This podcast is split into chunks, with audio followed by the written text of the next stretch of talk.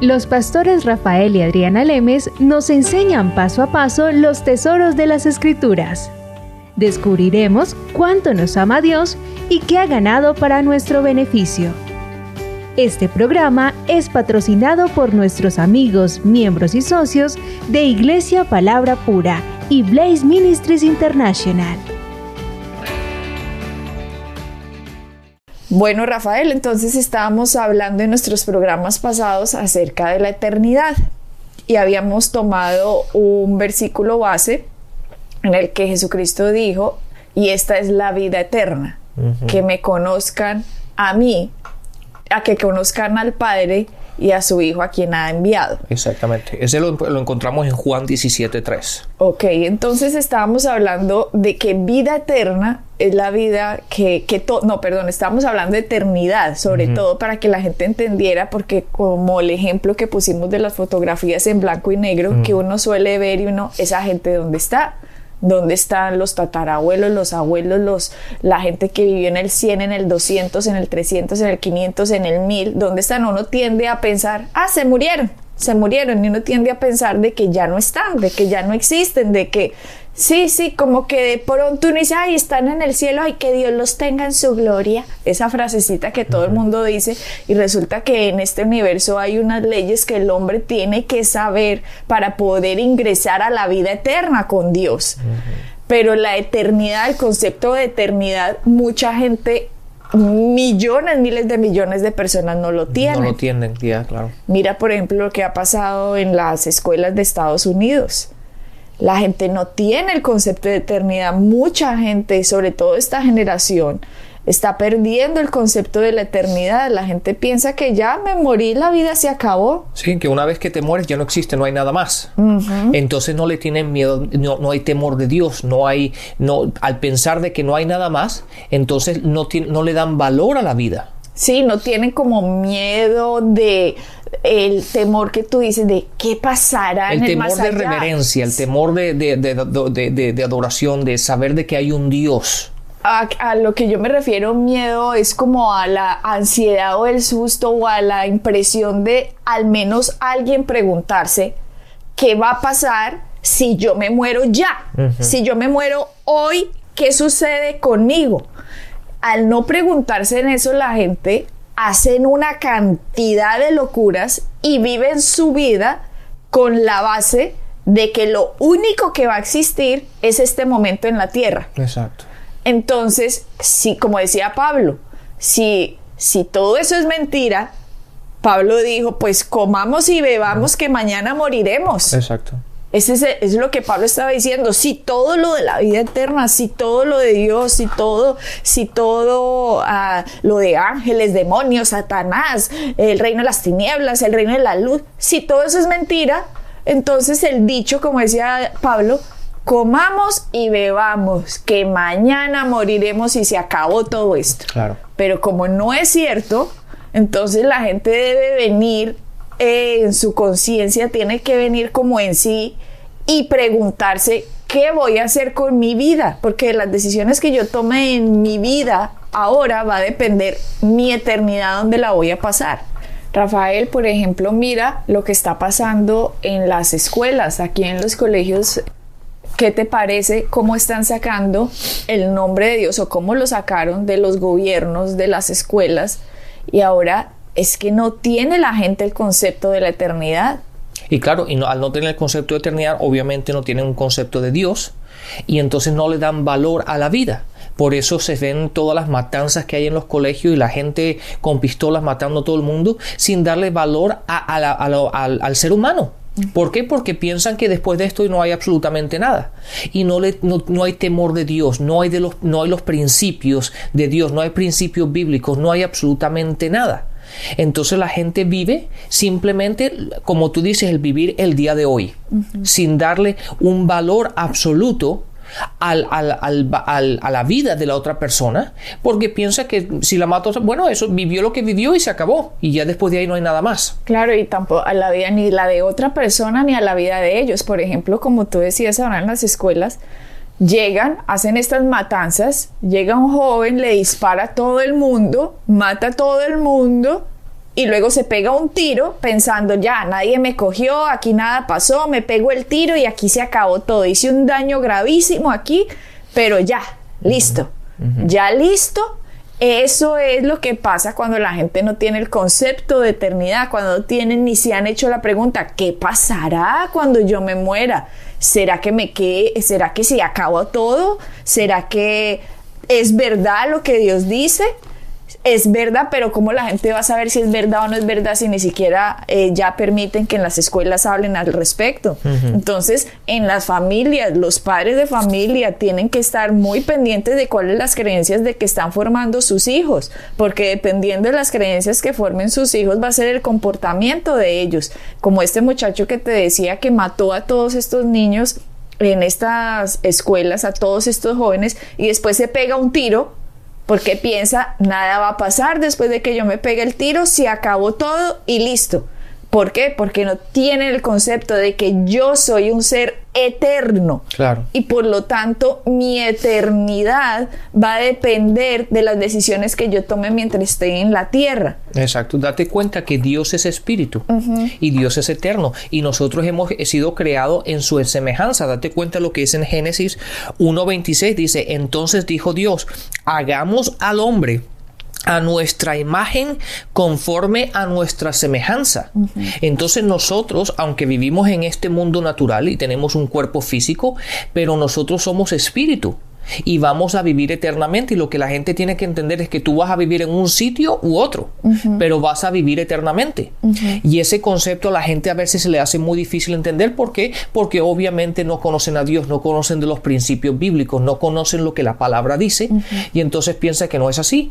Pero lo, tristemente que una vez que se mueran se van a dar cuenta que realmente era como, como, como lo habían oído.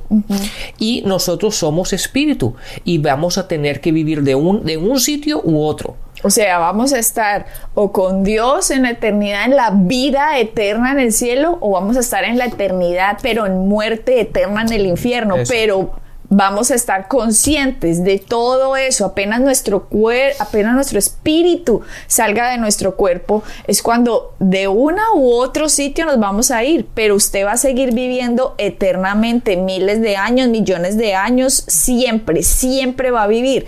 No es que se murió alguien, Rafael, como dicen los dichos en todas partes, ay, que Dios lo tenga en su gloria. Dios solo va a tener en su gloria a los que han recibido a Jesucristo como Señor y Salvador. Porque Jesucristo es el único que ha venido a pagar por los pecados del hombre. Por lo tanto, el que ponga su fe en el Cristo puede tener perdón de pecados y vida eterna. La vida eterna comienza aquí. Así, por ejemplo, volvamos al tema del joven de la escuela.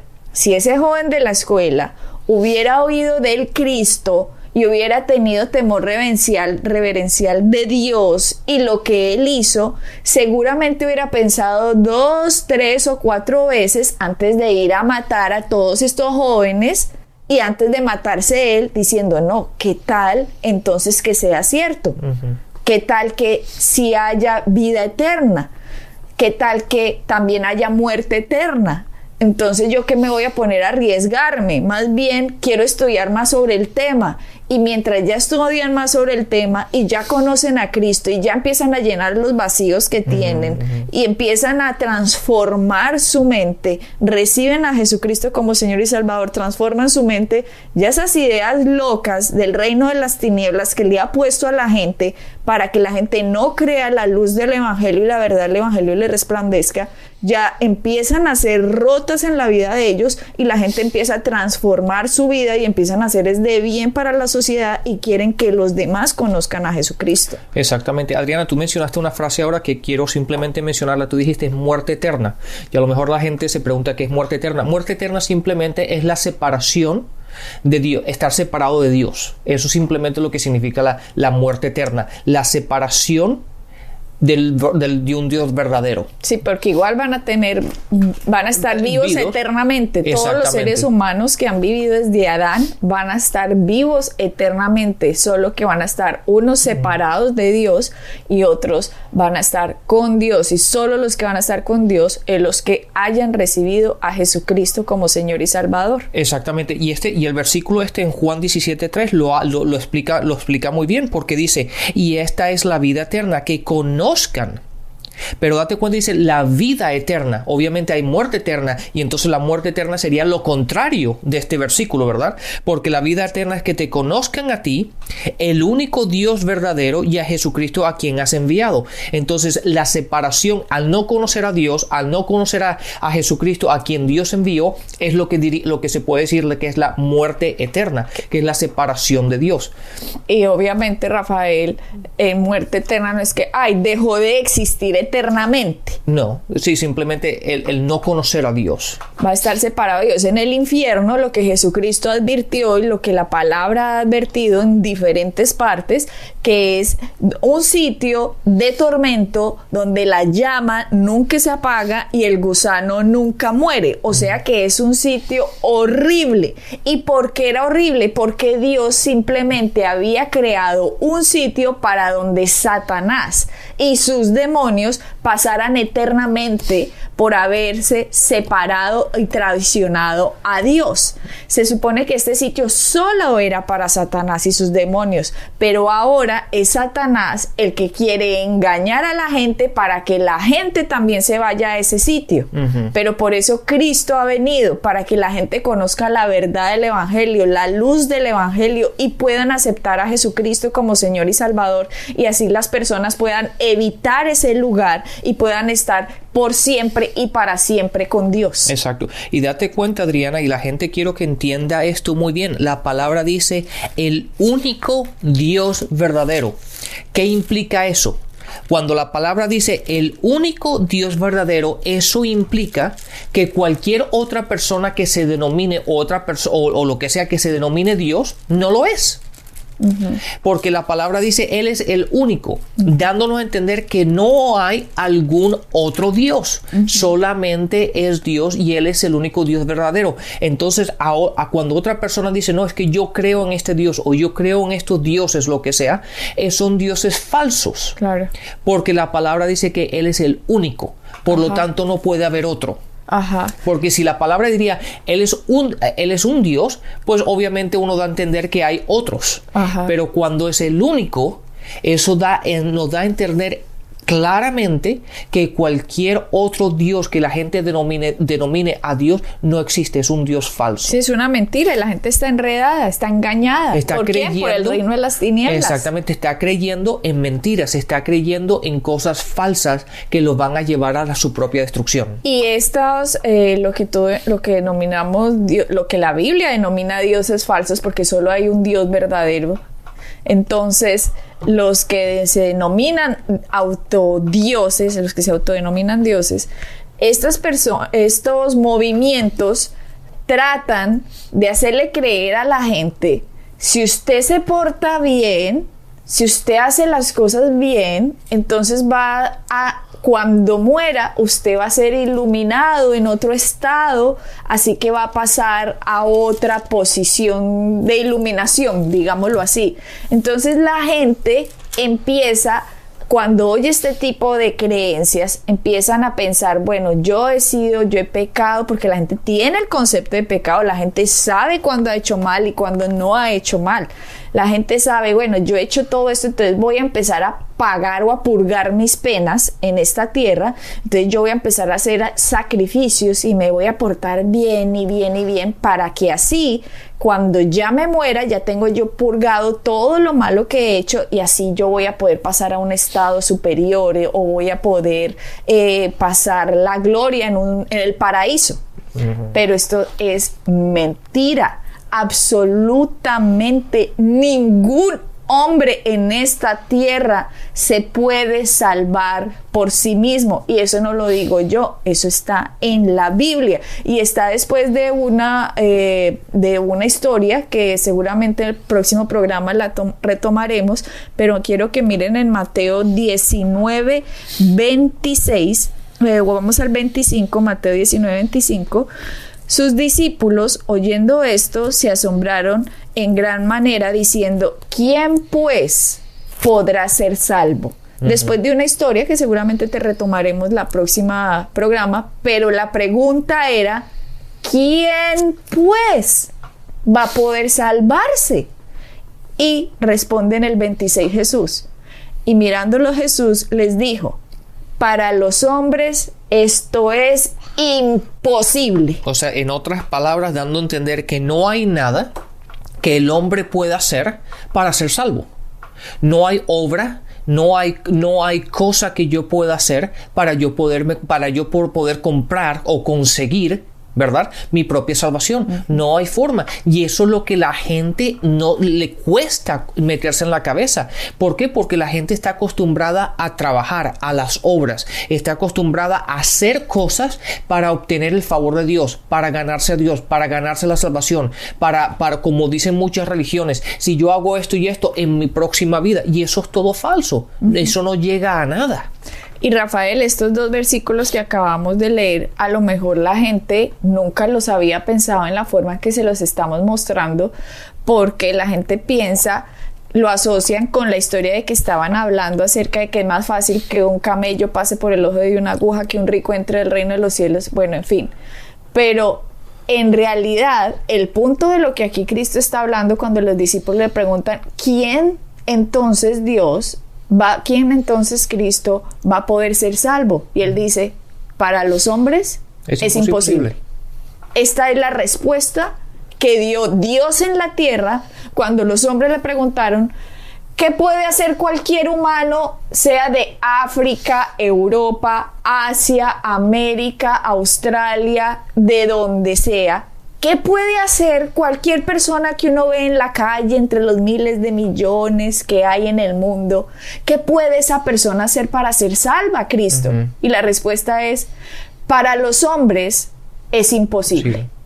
Sea, básicamente no es nada. Y sabes, Adriana, yo esto, aunque lo he comentado en, en, programas anteriores, a mí me afectó, o sea, me afectó, o este, este parecer a mí también me costó a veces un poco de entender. ¿Por qué? Porque uno viene de, de una cultura en la cual, o de, la manera como yo crecí, lo puedo decir así, de que todo lo que yo tengo, todo lo que yo he obtenido en la vida, de todas las, las cosas que he, he, tenido, las he tenido que trabajar por ellas. Entonces cuando entramos a conocer a Dios y entramos en la cristiandad y empezamos a conocer a Dios, pensamos que de la manera como podemos obtener todas esas cosas con Dios y podemos obtener el favor de Dios y podemos obtener la, salvación y podemos obtener todo esto, es de la misma forma por medio de nuestras obras. Hasta que un día esto, este, estos versículos, lo que estamos hablando, se hizo realidad en nuestras vidas y nos damos cuenta de que no hay absolutamente nada de que nosotros podamos hacer, porque para el hombre es imposible. Y, pero ese concepto nos cuesta, es por eso que es tan importante lo que habla Romanos 12, versículo 1 y 2, el renovar nuestra mente. ¿Verdad? ¿Por qué? Porque no hay obra alguna, no hay absolutamente nada que podamos hacer. Para los hombres esto es imposible. Esa es la respuesta que Dios le está diciendo a cualquier ser humano que se le acerque y le pregunte, Dios, ¿qué puedo hacer yo para poder salvarme.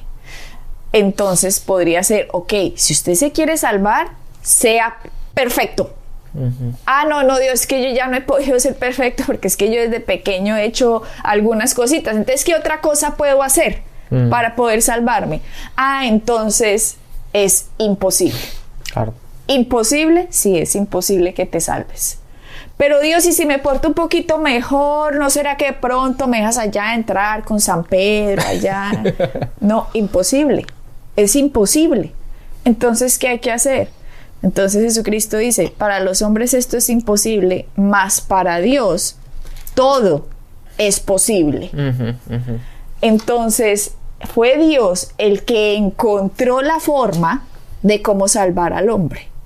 Él fue el que la encontró. No es el hombre, no son sus acciones, no son sus obras de caridad, no es cuánta plata ha dado para que construyan iglesias y para los huérfanos en el mundo y para los niños hambrientos y los viejitos y los animales y no. No es eso, aunque suena muy lindo, aunque suena muy piadoso, muy chévere, pero Dios nos ha dicho que para el hombre es imposible salvarse. Solo para Dios es posible.